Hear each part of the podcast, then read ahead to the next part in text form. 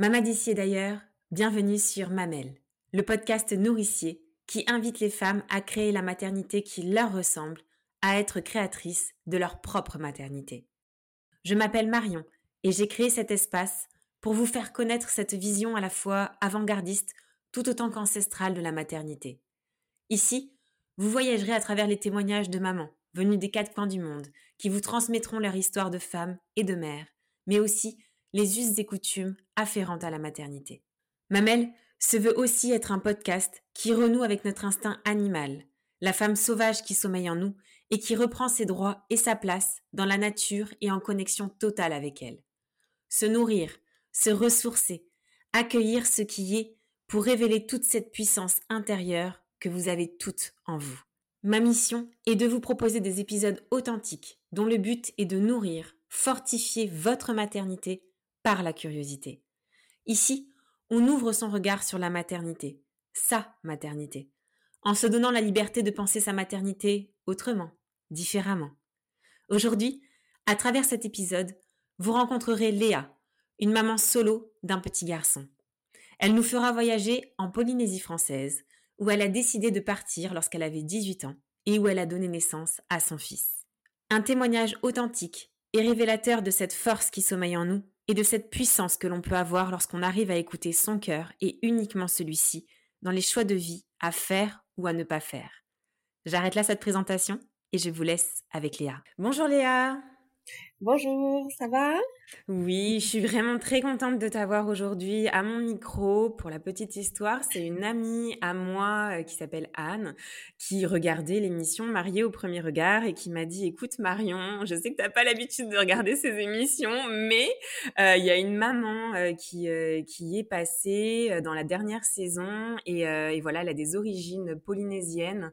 elle est aussi maman solo et ça serait peut-être intéressant que tu la contactes pour qu'elle nous partage un petit peu bah, ses origines, sa culture polynésienne, et puis aussi comment euh, comment tu gères euh, au quotidien ta vie de, de, maman solo. Donc voilà, j'ai sauté le pas et, euh, et, je me suis rapprochée de toi et spontanément tu m'as dit oui, donc je suis vraiment très contente. Oui, ouais. avec plaisir pour moi aussi. Merci. partager. et donc pour le coup, alors pour celles qui ne te connaissent pas, est-ce que tu pourrais te présenter? Allez, alors je m'appelle Léa, j'ai 29 ans, je suis maman d'un petit garçon donc de 4 ans que j'élève donc euh, toute seule. Euh, alors, j'ai eu mon petit à, à Tahiti, donc euh, j'ai accouché, j'ai fait ma grossesse donc euh, à Tahiti, et je suis retournée en France quand il avait 9 mois, donc il était tout petit. Ouais. Et, et donc voilà, après j'ai mes parents qui sont en France et je suis assistante audioprothésiste et en septembre je reprends mes études. D'accord, OK, super, super.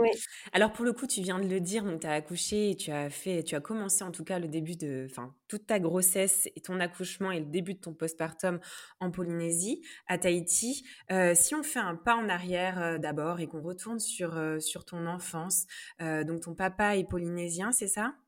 C'est ça, c'est un Polynésien qui euh, a grandi en France, qui a été donc adopté. Mais euh, à Tahiti, on reste en contact avec euh, la famille biologique quand il y a une adoption. Donc du coup, chaque année, il retournait chez sa famille à, à, Tahiti en vacances tous les étés. D'accord, ok. Et donc, quelle a été la, la, place de la culture polynésienne, toi, dans ton enfance? Quelles sont les valeurs, entre guillemets, et les, les, les, les, points forts de cette culture polynésienne que ton père t'a transmis?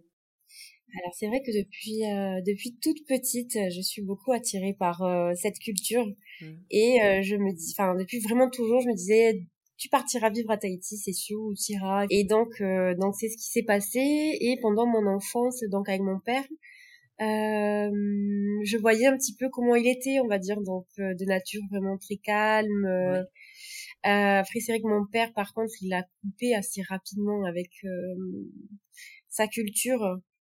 Il avait un petit peu de mal avec son adoption, donc j'ai pas forcément trop appris avec lui. Mais après, j'ai fait de la danse polynésienne, dont j'avais des amis polynésiens, et euh, c'est vraiment avec eux que j'ai pu découvrir euh, bah, la culture. Tu, tu pratiquais la danse donc en France? C'est ça, en France, et d'ailleurs c'était mon premier métier, j'étais danseuse euh, pendant deux ans. D'accord, super.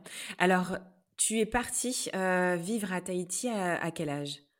Alors j'avais 18 ans.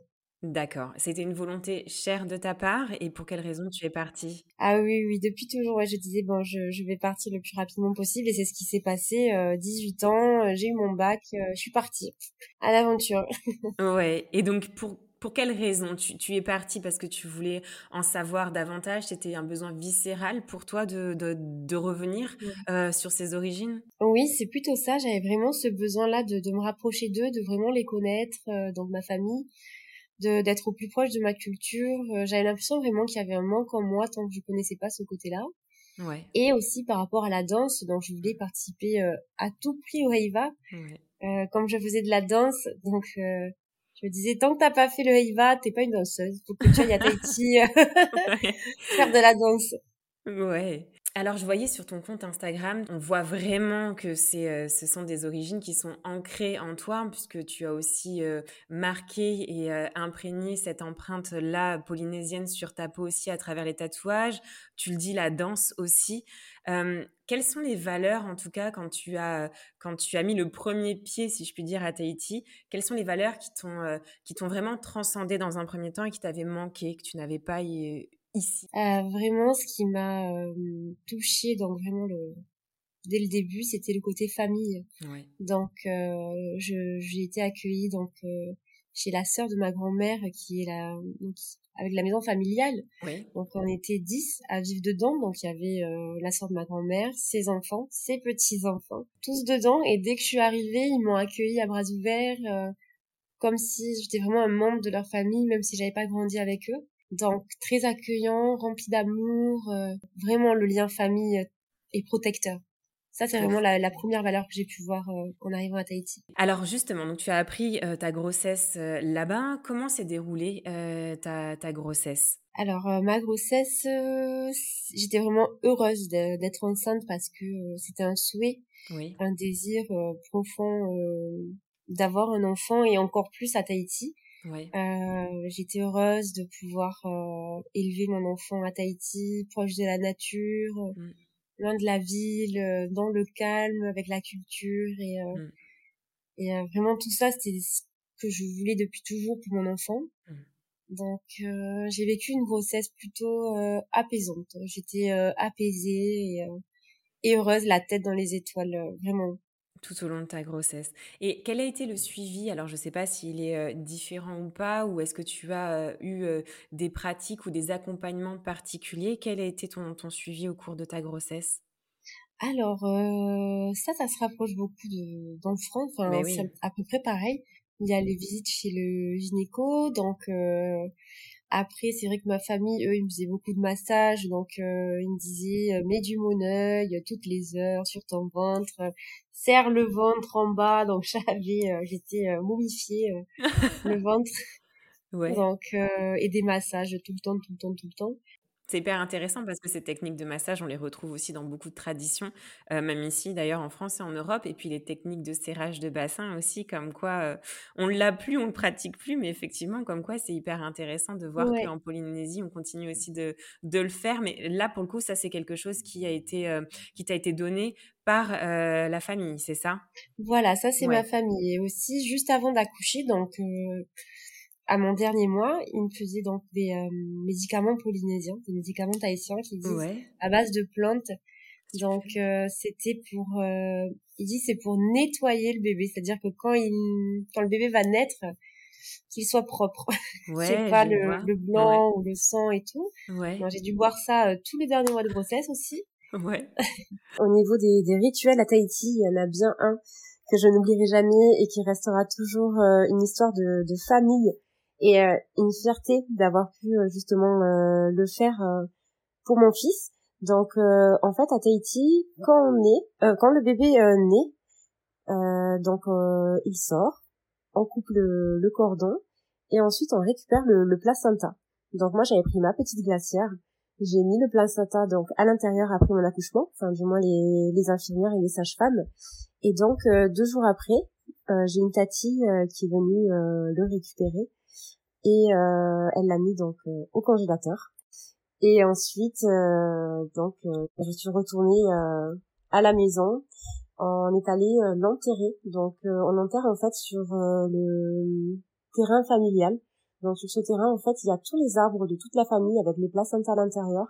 Et euh, donc moi, j'ai euh, choisi l'avocatier, un avocatier pour mon fils. Et en fait, c'est un rituel qu'on fait pour que l'enfant en fait soit toujours attaché à, à sa terre. Et parce qu'après tout, c'est la terre-mère. Donc on rend le placenta à la terre-mère. C'est hyper intéressant. Et alors pour le coup, pour l'accouchement, quel était euh, Est-ce que tu avais un projet de naissance ou pas? Alors à la base, je voulais pas de péridurale parce que je voulais, euh, comme je pense beaucoup de mamans, on est plein d'ambition au début. Puis bon, euh, finalement, je suis allée à l'hôpital. Ça a duré donc pas 35 heures au niveau des contractions. Et le problème, c'est que j'étais tellement stressée, je pense que j'arrivais pas à, ce que le col s'ouvre. Donc du coup, on m'a fait la péridurale et là, en une heure, c'est mon petit est sorti. Ouais.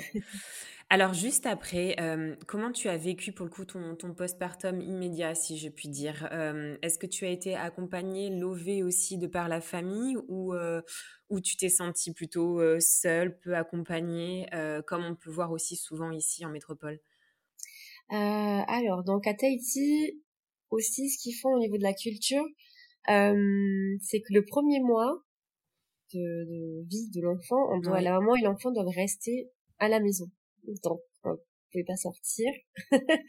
donc je suis restée à la maison. Bon, c'était pas plus mal vu que euh, on est souvent fatigué, mais bon. Euh, mm. Et euh, donc euh, moi à ce moment-là, j'ai, je suis allée chez ma famille. Oui. Parce que ça devenait un petit peu déjà compliqué avec le papa.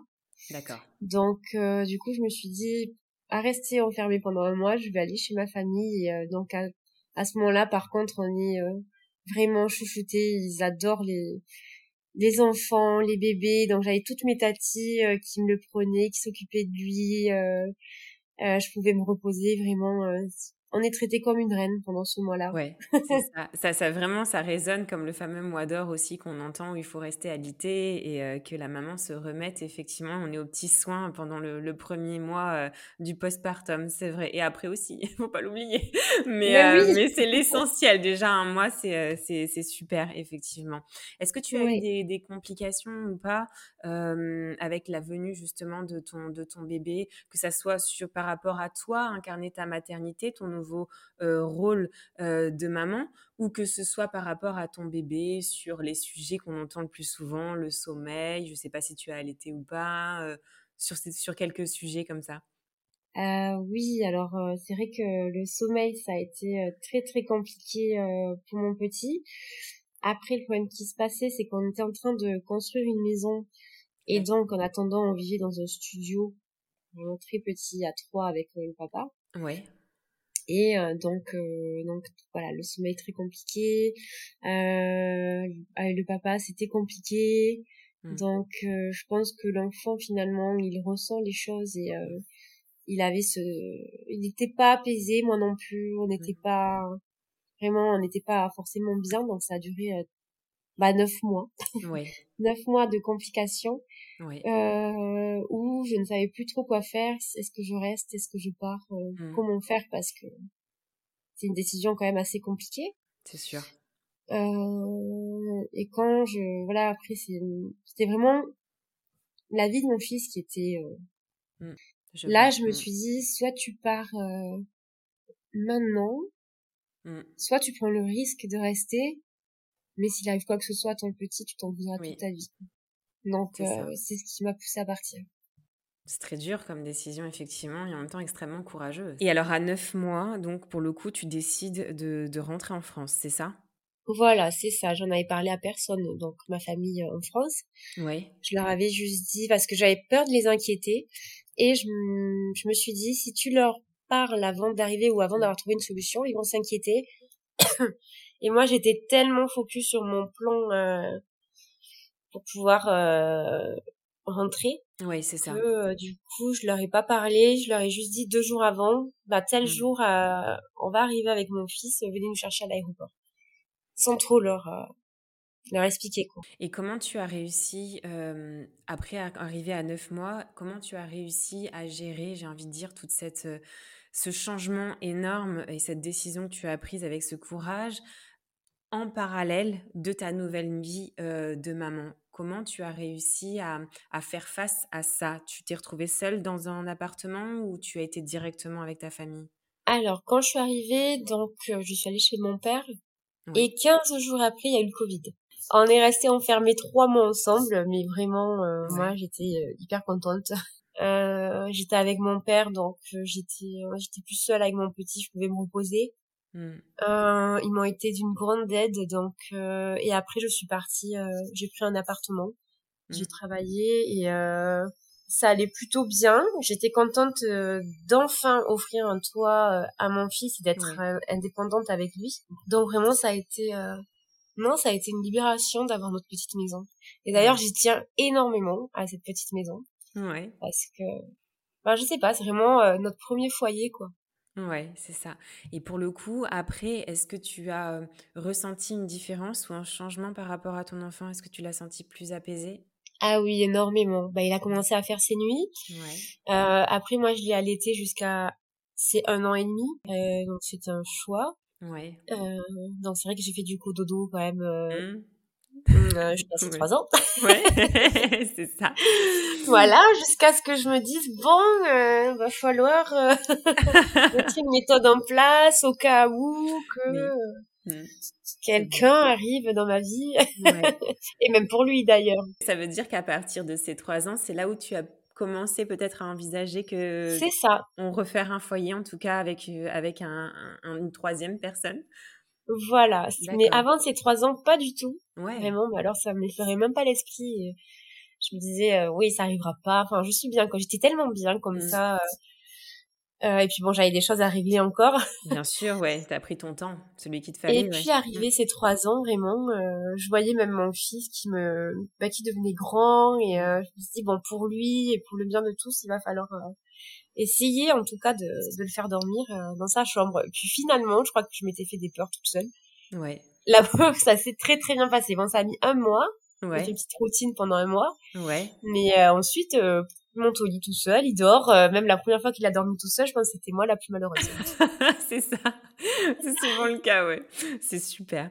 Et alors, Justement, je rebondis sur ce, côté de cette vie de maman solo euh, que tu as menée par rapport à une vidéo que tu as postée récemment sur Instagram qui parle de la culpabilité euh, maternelle, où effectivement, je le dis parce que peut-être que nos auditrices ne l'ont pas vu, mais euh, voilà, tu te, tu te filmes en train de, de dire à voix haute ce qui se passe euh, à voix basse, si je puis dire, dans ta tête, sur cette culpabilité que l'on a toutes en tant que maman et peut-être davantage aussi en tant que maman solo. Est-ce que tu pourrais nous dire davantage sur toi, quelle a été la place de la culpabilité euh, dans ta maternité et qui continue encore aujourd'hui? Alors, ma plus grande culpabilité, ça a été euh, de ne pas avoir réussi à créer un foyer euh, sain, enfin, équilibré à mon fils. Mmh. Et à partir de là, c'était tellement une culpabilité qui m'a rangé énormément que je me donnais aucun droit à l'erreur. J'avais, pour moi, je me disais, t'as as déjà échoué ça, c'est énorme t'as pas le droit à l'erreur maintenant sur rien du tout. Donc c'est vrai que je mettais énormément de culpabilité, par exemple, quand je vais au magasin ou que je veux m'acheter euh, des habits à moi, mmh. et eh ben je pourrais pas partir sans acheter un truc à mon fils. Parce que je vais me dire non, là tu penses qu'à toi, il faut que mmh. peut-être que ton fils a besoin aussi de ça, euh, donc euh, quand on grandit, que on se on prend du recul sur notre enfance à nous, finalement mon meilleur souvenir c'est pas du tout matériel, c'est c'est les, partages, les sourires, les, les, balades, les moments en famille.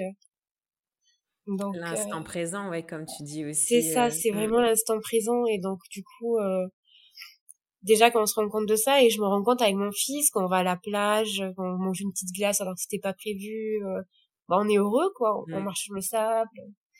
Alors que peut-être on va aller dans un dans une fête foraine, il va avoir des bulles, des cadeaux et tout, bah il sera peut-être plus énervé ou enfin, vraiment ça veut rien dire. Et c'est vrai que les enfants ils sont tellement euh, tellement purs, ils ont encore l'âme pure que du coup euh, pour eux euh, ce qui est important c'est de passer un bon moment quoi, peu importe l'endroit. Alors, comment tu vis aujourd'hui euh, la notoriété que tu as eue avec euh, Marié au premier regard? Comment tu arrives à, imbriquer euh, ce changement, cette nouvelle visibilité et ta vie de maman solo? Alors, finalement, dans mon quotidien, ça change pas grand-chose. Mmh parce que, du moins avec mon fils, dans ma vie de maman, parce que je j'avais pas parlé, j'ai pas parlé à mon fils, je ne lui ai pas dit que j'avais participé à une émission télé, que j'allais passer à la télé et tout. D'accord. Je pas dit. Je voulais vraiment le protéger. Mmh. Et même à la télé, enfin, avec euh, les producteurs, j'avais dit, je veux pas du tout qu'on entende le prénom de mon fils mmh. et euh, qu'on le voit de son visage, du, du moins. Oui. Donc j'ai voulu vraiment le protéger de tout ça. Euh, il m'a aperçu une fois à la télé. il a juste dit euh, maman va me chercher la patte patrouille. ah oui. Pour savoir. c'est bon, c'est passé. il n'a pas trop compris. Ouais. Et, euh, et comme nous on vit dans un petit village de 2000 habitants, euh, mon père travaille à la mairie pour vous donner un peu euh, une idée. Donc ça se savait déjà. Mm. Et donc du coup, on, dans le village, vraiment, euh, on est tranquille il n'y a pas de, de changement dans notre vie. Euh, ouais, les gens sont assez bienveillants avec toi, en tout cas par rapport à ça. Et ils sont très gentils, vraiment. Mm. Dans les, sur les réseaux sociaux, beaucoup moins. Ouais. Mais dans la vie de tous les jours, ils sont vraiment très gentils, donc j'ai pas de mauvaises expériences euh, avec mon fils. Tant mieux. Alors, tu parles justement des réseaux sociaux. Je, je, prends la perche que tu me tends. Euh, vraiment sur ce côté, toujours, hein, je resterai euh, sur la casquette de maman. Est-ce que tu as justement des, des, mauvaises langues euh, sur les réseaux sociaux quant à ta maternité ou pas du tout? Alors pas du tout, donc heureusement parce que j'appréhendais, mmh. parce que autant qu'on parle de moi, de ma vie, vraiment ça ne mmh. m'atteindra pas. Mmh. Mais par contre, quand on parle de mon fils ou de ma maternité, là, je sais que j'aurais pu euh, vraiment euh, être touchée. Ouais. Et euh, je m'y attendais, je m'y étais énormément préparée. Mmh. J'avais beaucoup parlé à Estelle de ça, de comment gérer si ça arrive. Et finalement, mais alors pas du tout. Je crois que les gens, ils sont tellement focalisés sur le couple, sur l'amour, sur ce qu'ils voient à la télé. Ouais. Qui Et même moi, je parle pas forcément trop de mon fils, donc c'est voulu. C'est justement pour qu'on ne rebondisse pas dessus parce que mmh. ils peuvent être tellement mauvais. Je sais que je vais être touchée mmh. et euh, que du coup je non j'ai pas eu de message. Ouais, tant mieux tant mieux. Non non c'est une belle communauté et, euh, et tant mieux. Voilà ça c'est un, un, beau message en tout cas parce qu'on sait à quel point euh, les, les, les, réseaux sociaux peuvent être destructeurs euh, à tout à ah tout niveau et sur tout sujet confondu. Donc donc tant mieux. Un peu de lumière dans cette noirceur. C'est ça. et alors je voulais aussi te, te, te poser la question. Je ne sais pas si tu avais réfléchi en amont mais est-ce que tu avais quelque chose à nous partager qui a été très présent. Tu nous as déjà donné quelques, quelques informations, mais qui a été très présent dans la culture polynésienne, notamment le lien de sororité que tu as peut-être pu nouer à travers la danse tahitienne. Est-ce que c'est quelque chose qui t'a marqué, que tu as eu d'ailleurs, ou que tu as reçu, que tu as, que tu as vu cette sororité là-bas? Et comment tu continues de la cultiver ici en France? Alors, euh, moi, j'ai, oui, c'est vrai que j'essaye de hum, tout ce qui m'a plu et hum, que j'ai apprécié à Tahiti, donc euh, le côté euh, famille, mmh. le côté protecteur, le côté nature surtout. Mmh. par exemple, il continue à m'envoyer des fois des plantes pour que je fasse des médicaments pour donner à mon fils. Ah, super. Donc ça, je continue. Ouais. le côté hum, positif et, euh, et de garder le sourire parce que c'est vrai qu'ici, alors on s'en rend pas compte peut-être quand on sort pas de France, mais quand mm. on part de France et qu'on revient, on se dit oula mais ils tirent tous la gueule. c'est saisissant, hein, ouais. c'est vrai. Et donc ça par contre j'ai envie de le garder. Donc j'ai envie de garder le même sourire que j'avais à Tahiti pour que mon fils euh, sourie aussi. Et finalement c'est vrai que quand on sort dans la rue, qu'on est euh, on est souriant, de suite on attire les, bonnes énergies et ça j'ai vraiment envie de le garder. Et le, lien avec la nature, ça aussi avec mon fils, j'ai beaucoup envie de bah, de lui apprendre en fait euh, l'importance de prendre soin de, la nature. Et euh, plus tard, euh, la musique, voilà pour l'instant les petits mais... la musique aussi tahitienne ou pas? Ah oui, parce que les paroles et même la langue, parce que c'est important de garder la langue. Donc des fois, je lui apprends des petits mots, euh, mmh. partie du corps en tahitien. Et euh, les, les, les, chansons tahitiennes, elles parlent toujours de, de nature, de famille, d'amour. Mmh. Il y a que de l'amour tout le temps partout. Et euh, donc si des fois je lui mets quelques petites musiques et je lui traduis, parce que j'adore les paroles. Mmh. Donc euh, prendre, prendre, soin de ses ancêtres. Euh, Vraiment. C'est très fort, ouais. Est-ce que tu, tu, imagines retourner avec lui à Tahiti ou pas du tout? C'est pas un projet pour vous? Euh, J'y retournerai quand il aura 10-11 ans. D'accord. Parce que j'ai quand même envie qu'il voit, mmh. euh, qu'il connaisse de ses propres yeux, mmh. euh, pour qu'il se fasse son jugement. Ouais. Moi, je vais toujours essayer de rester euh, dans des paroles positives. Enfin, mmh. Essayer, et quand je peux pas, euh, lui dire, bah écoute, tu verras plus tard. euh, Enfin, alors ne pas lui mentir, Mmh. sans non plus blâmer l'autre personne. Oui. Pour lui laisser euh, libre de pouvoir juger en fait euh, lui. Je Ouais. me dis, il faut que tu ailles avant l'adolescence. Parce que l'adolescence, t'as pas toutes tes parties. Euh, Mm. de... Tu peux pas, enfin, tu peux pas reconstituer, tu peux pas te construire s'il te Mm. manque des parties en fait. Totalement. Mm. Donc j'ai vraiment envie de lui donner tout ça à mon Mm. fils avant l'adolescence pour qu'il puisse se construire. Mm. C'est merveilleux. Et toi, est-ce que c'est quelque chose qui te manque ou pas? Ou tu es bien ici en Euh, France? Ouais, quand même si beaucoup. Ça a Ouais. été difficile parce qu'en plus c'était pas prévu pour moi dans Mm. ma tête. J'avais pas du tout prévu de revenir en France. C'était pas un but, c'était pas un objectif, Mm. c'était même pas dans ma tête, dans mes pensées. Donc la première année a été très difficile Mm. parce que je j'ai dû me réadapter en France et euh, c'était pas prévu. Ouais. Euh, j'ai dû oublier euh, tous mes rêves que j'avais pu euh, avoir avec mon fils à Mm. Tahiti. Donc la première année a été très compliquée. Ouais, j'imagine. Ça me manque Tahiti et ma famille. J'y pense beaucoup. Ouais. Mais c'est vrai que je suis quand même reconnaissante et chanceuse du, du beau pays qu'on a ici. Mm. Avec ma famille, je suis très bien entourée et mes amis. Et c'est vrai qu'on a quand même un beau pays, donc euh, maintenant ça va, ça va beaucoup mieux. Oui. Euh, mais quand même, ça me manque, oui, c'est vrai.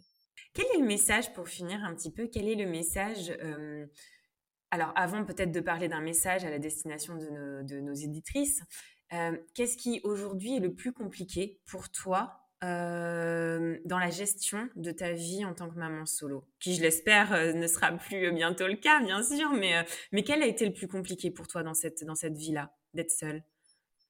Euh, L'organisation, parce que je suis pas du tout organisée Ouais. de base. donc l'organisation et euh, à vouloir toujours tout bien faire. Ouais. Euh, moi, j'étais vraiment, euh, il faut qu'il mange euh, limite 5 fruits et légumes par jour. À Mm. telle heure, il faut qu'il dorme. À telle heure, gna, gna. Euh, j'étais très, euh, ben pareil, je pense ça rejoint la culpabilité parce que Mm. sinon je culpabilisais en fait. Je me disais, ben t'as tout raté, il dort pas, il va manquer de sommeil, il va être énervé, c'est à cause de toi. Bref. Mm. Et donc euh, quand j'ai commencé à lâcher prise, justement par rapport à ça, ben si on se couche 10 minutes plus tard ou 15 ou 30, c'est pas grave. Ouais. On verra demain, ça ira mieux. Euh, Si je mange deux fois euh, de suite des pâtes, c'est pas grave en plus, hein. C'est pas du tout grave, hein. Et lui, il est Mais content. non. Mais il a le ventre rempli, c'est génial. voilà, donc j'ai lâché prise et à partir de là, ça allait beaucoup mieux parce que le soir, je me mettais une espèce de pression. Dès que j'arrivais à 18h, je me dis, allez, c'est parti, il y a le bain, il y a ça, ni, ni, ni. faut que t'aies tout fini avant telle heure. Et finalement, le fait de lâcher prise, ça, ça va quand même beaucoup mieux. Ouais, c'est une, c'est une charge mentale énorme. Ouais, c'était vraiment ça, moi, une pression, je me mettais, mais toute seule en plus. Je crois Ouais. que c'était moi le problème. Je me mettais vraiment une pression énorme.